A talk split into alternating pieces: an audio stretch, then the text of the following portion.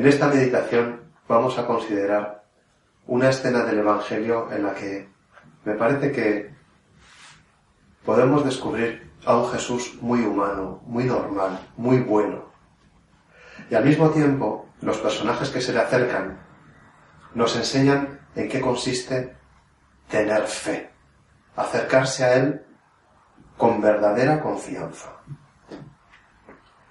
La escena tiene lugar a continuación de la expulsión de un demonio en Gerasa, que Jesús permitió que entrase en una piedra de cerdos que estaba por allí. Y los cerdos endemoniados se despeñaron al lago, de manera que se ahogaron y se perdieron dos mil cerdos. Se puede pensar que los porqueros perdieron ocho mil jamones aquel día.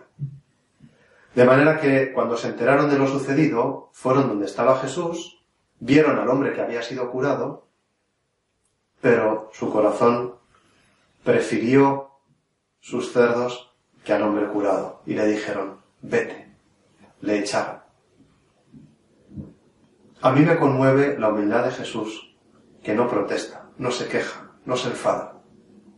Agacha la cabeza y se deja expulsar. Desde luego, ahí nos da muchísimo tema de oración, porque cuántas veces sufrimos injusticias, queriendo hacer las cosas bien. No somos bien comprendidos. Se nos juzga y se nos juzga mal. ¿Qué daño nos hace y cómo alimentamos a veces el resentimiento y el rencor y la tristeza?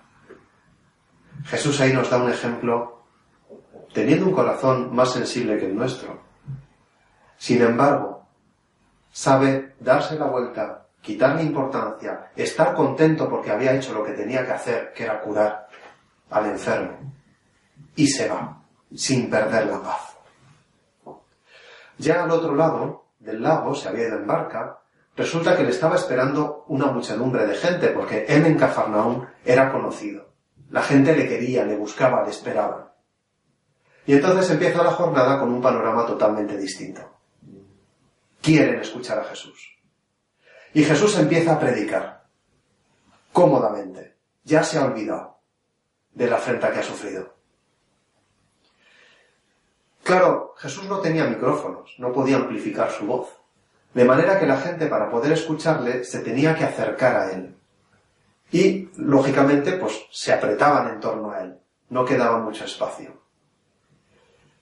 Y el Señor estaba hablando así, todos en torno a él, y por detrás vino un personaje conocido, se llamaba Jairo, era el jefe de la sinagoga, y se empieza a abrir paso entre la multitud, supongo que con esfuerzo porque estaban todos apiñados en torno a Jesús.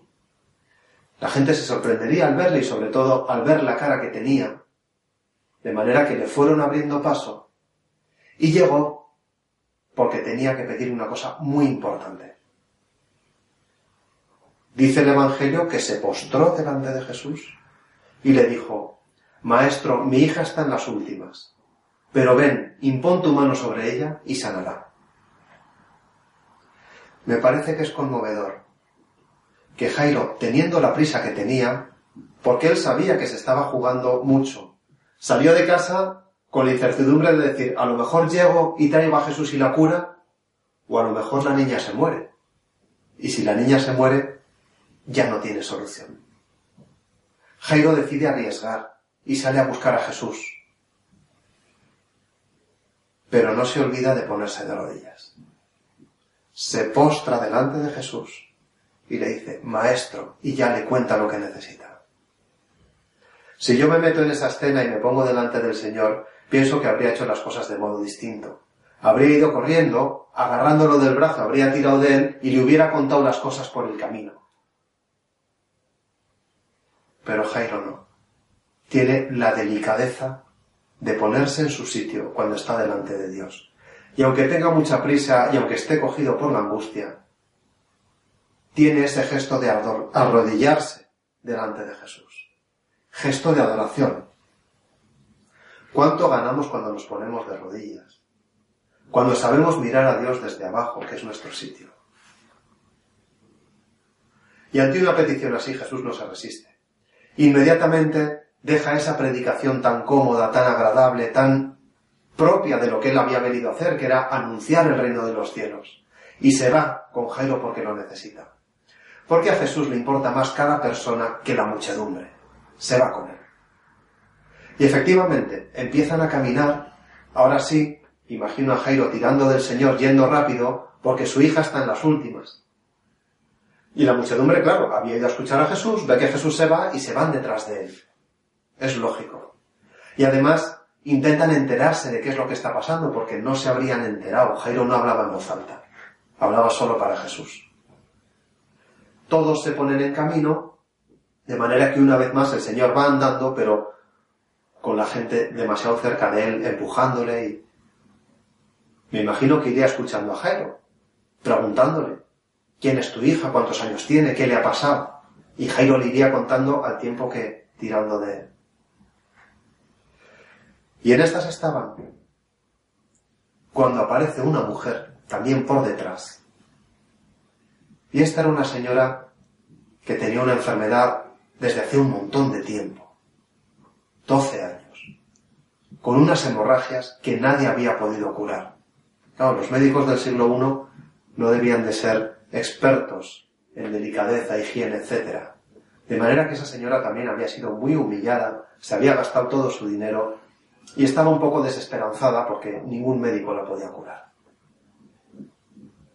Pero ella pensó, está Jesús, si consigo tocar el borde de su manto, me va a curar.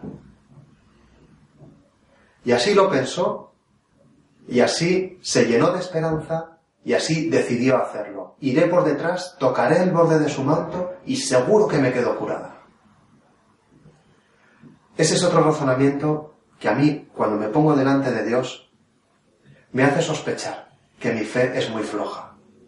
Porque si yo fuera esta señora, la hemorroísa, habría ido, me habría puesto delante del Señor, le habría parado, le habría contado mi caso, había puesto cara de pena, a ver si consigo arrancarle el milagro. Ella no.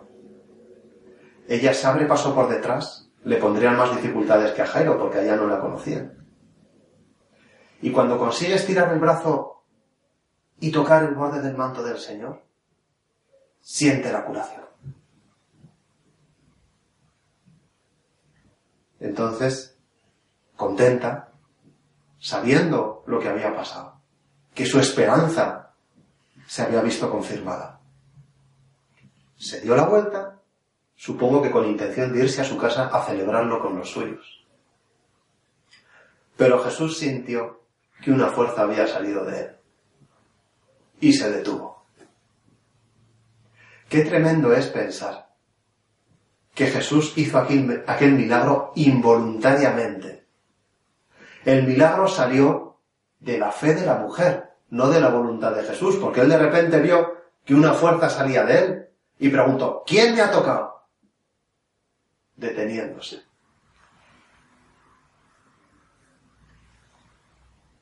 Al lanzar la pregunta, está mostrando también un modo muy típico de hablar de Dios. Dios habla así. ¿Quién me ha tocado? Que es una pregunta que solo una persona la entendió. Claro, Jairo, al ver que se detenía el Señor y preguntaba aquello, pensaría, pero ¿qué más da quien te ha tocado? Si tenemos prisa, si mi hija se está muriendo, ¿no te acuerdas? No importa quién te haya tocado. A los ojos de los apóstoles la pregunta también resultaba absurda. Y ellos, llenos de experiencia, ya conocían a Jesús, pensaban que le dicen a Jesús, pero Jesús, ¿cómo preguntas quién te ha tocado? Si todo el mundo te está tocando. Te están apretujando, le dicen. Casi, casi, con perdón, como si Jesús fuera tonto. Pero Jesús no les hizo caso. Jesús miraba alrededor buscando a quien le había tocado. Buscaba con la mirada. Así lo cuenta San Marcos.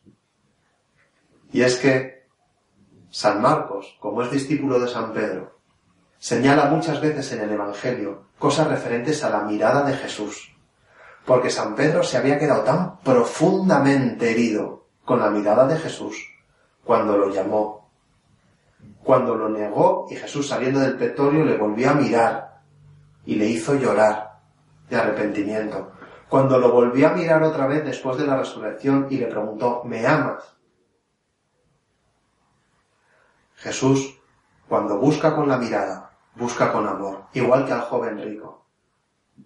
Aquel se postró delante de Jesús, le planteó su pregunta, Jesús le da una primera respuesta, el joven rico le pregunta por más y dice el Evangelio. Y Jesús, mirándolo con amor, le dijo, ¿cómo detecta San Pedro y se lo transmite a San Marcos para que lo cuente? El amor en la mirada de Jesús. Cuando nos sentimos mirados por Jesús, la sonrisa nos brota, porque nos sentimos queridos, valorados, aún sin méritos, aún con mis pecados. Jesús buscó con la mirada, y entonces aquella mujer ya no se pudo escapar. Ella quería irse discretamente, sin que se le notara. Pero Jesús la llamó. Y entonces le vino un agobio. Fue donde Jesús, se puso de rodillas, y el Evangelio lo vuelve a decir así, y le contó toda su historia. Supongo yo que profundamente emocionada entre lloros, de manera que Jairo, mientras tanto, seguía pensando, esto se está alargando demasiado, esta mujer está tardando demasiado en contarle las cosas, y Jairo, iba perdiendo la esperanza mientras ella le iba abriendo el corazón al Señor. Y le contó de su enfermedad y de los médicos y de todo el tiempo y que se había quedado ya sin dinero. Y cómo tocando el borde del manto se había sentido curada. Y entonces Jesús solamente le dijo, vete en paz, tu fe te ha salvado. Todo ese pararse de Jesús, buscarla con la mirada, preguntar por ella, era para decirle, muy bien, hija mía, no tengas miedo, lo has hecho bien. Tienes a todo un Dios a tu disposición. De manera que, cuando yo me pongo delante de Jesús, tengo que saber que Él me mira con el mismo cariño, con el mismo deseo de decirme, muy bien, comprendo lo que te pasa, comprendo tus enfermedades, comprendo que no te salga la lucha, comprendo incluso tus pecados. Si te dejas mirar por Jesús, lo mejor de aquella mujer no fue que se había curado. Lo mejor de aquella mujer fue que había sido confirmada en su fe.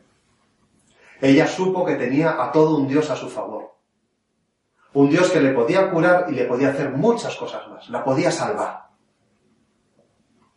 Y Jesús quiso eso, que la mujer no se fuera solo con el milagro, solo con la curación, porque eso es un favor temporal. Jesús quiso que aquella se fuera con un favor para siempre, la salvación eterna.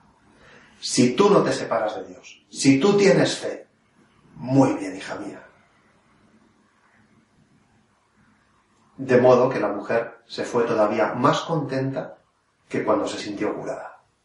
Tenía doble motivo de alegría y el segundo era mayor que el primero. Y Jesús, contento también, se dirigía hacia Jairo para ir en camino hacia su casa. Pero ya era demasiado tarde. Jairo vio que a lo lejos venía un grupo de gente e inmediatamente supo quiénes eran y a qué venían. Y efectivamente. Se acercaron, eran unos enviados desde su casa que venían a contarle que su hija había muerto. Tal y como lo cuenta el Evangelio, suena muy duro. Porque estos le dijeron, tu hija ha muerto. ¿Para qué molestas al maestro? Realmente es una frase que es difícil de digerir. Y nos podemos identificar en nuestros momentos de tristeza con aquella tristeza profunda. Aquello ya no tenía arreglo en el corazón de Jairo. Lo había perdido todo. No había visto morir a su hija, no había tenido el consuelo de que muriese en sus brazos, había arriesgado para ir a buscar a Jesús y fue un fracaso. Jesús no llegó a tiempo. Y además, un fracaso incomprensible. Porque no llegó a tiempo, en parte porque se detuvo con aquella mujer. ¿Qué necesidad había? Jairo se sintió profundamente decepcionado. No tenía esperanza. Y entonces ve que Jesús se le acerca. Tal vez lo agarró por el brazo y le dijo, no temas, tan solo ten fe. ¿Por qué Jesús tienes que venir siempre con estas palabras, no temas? ¿Es que no tengo motivos para temer? Podría pensar Jairo. ¿Cómo que no temas si ya se ha muerto? Y si se ha muerto, aquello no da para más. No temas. Lo he perdido todo y por cierto me has defraudado. Si esa ha sido nuestra oración alguna vez delante de Jesús, estemos tranquilos. Escuchemos a Jesús que nos dice, no temas, tan solo ten fe. ¿Y cómo voy a tener fe? El caso es que Jesús tomó consigo a Pedro, a Santiago y a Juan, a Jairo y a su mujer. Entraron en la casa y le dijo a la niña, Talita Kumi, que significa, a ti te lo digo, levántate. Y la niña se levantó. Bastaron dos palabras Talita Kumi, para que aquello que no tenía solución ya absolutamente, porque la niña había muerto, quedase solucionado. No temas, tan solo ten fe. Hay veces que le podemos decir a Dios, Dios mío, si desde mi perspectiva aquí ya no hay nada más que hacer. Hemos de escuchar, no temas, tan solo ten fe. Con tal de que no te separes de Jesús, las cosas no van tan mal. Es más, con Jesús terminarán bien. Decíamos en la primera meditación, alégrate. Estar cerca del Señor, fomentar la fe, es motivo de alegría. Pero no nos olvidemos, y vamos a pedirle a la Virgen Santísima que tengamos muy claro en la cabeza, Jesús siempre está con nosotros. Pero como Jairo como la hemorroísa y como tantos otros personajes del Evangelio, para llegar verdaderamente a Él nos tenemos que poner de rodillas. Madre mía, que yo tenga esa actitud de adoración, de aceptar lo que Dios quiera para mí, de dejarle hacer según su modo. Madre mía, que yo no le obligue a Dios a hacer las cosas como yo quiero, que más bien me avenga a que se hagan como quiera Él. Así sea.